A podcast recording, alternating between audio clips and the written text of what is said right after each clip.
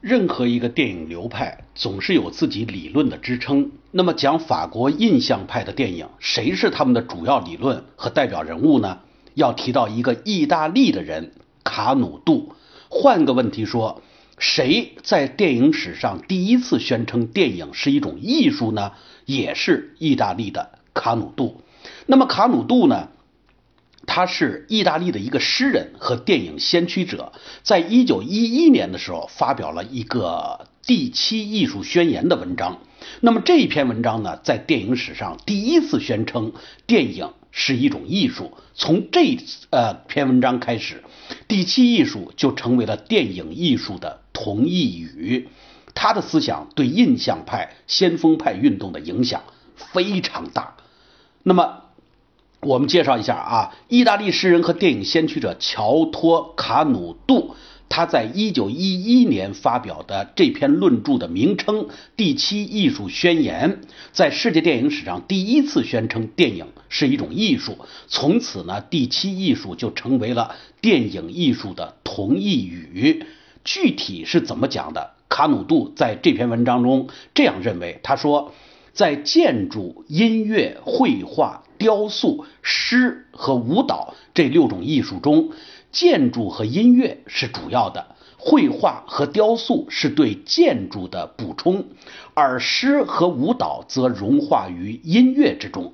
电影把所有这些艺术都加以综合，形成运动中的。造型艺术，应该说这句话直接导致了我们电影艺术词典对电影艺术概念的定义。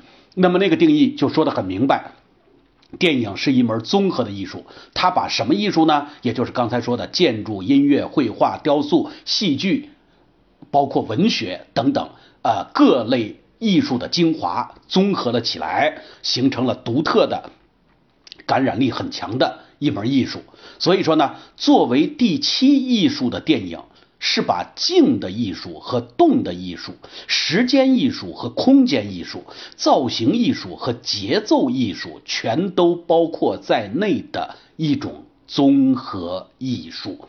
那么它排名第几？我们已经说的很清楚了。排名第七。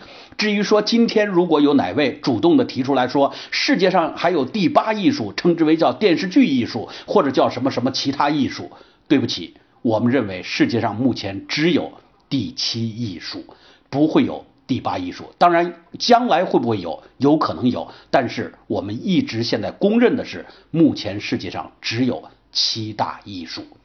那么卡努杜的主要的这个关于。电影的观点还有哪些呢？我们再介绍一二三。那么一呢，它是反对复制现实和戏剧扮演，强调纪实。从这个角度来说，它甚至可以当做是意大利新现实主义或者说所有写实主义电影的先驱。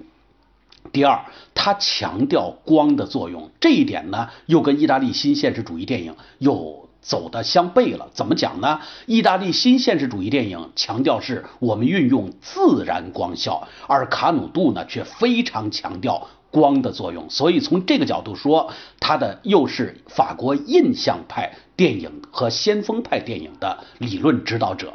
第三，反对商业性。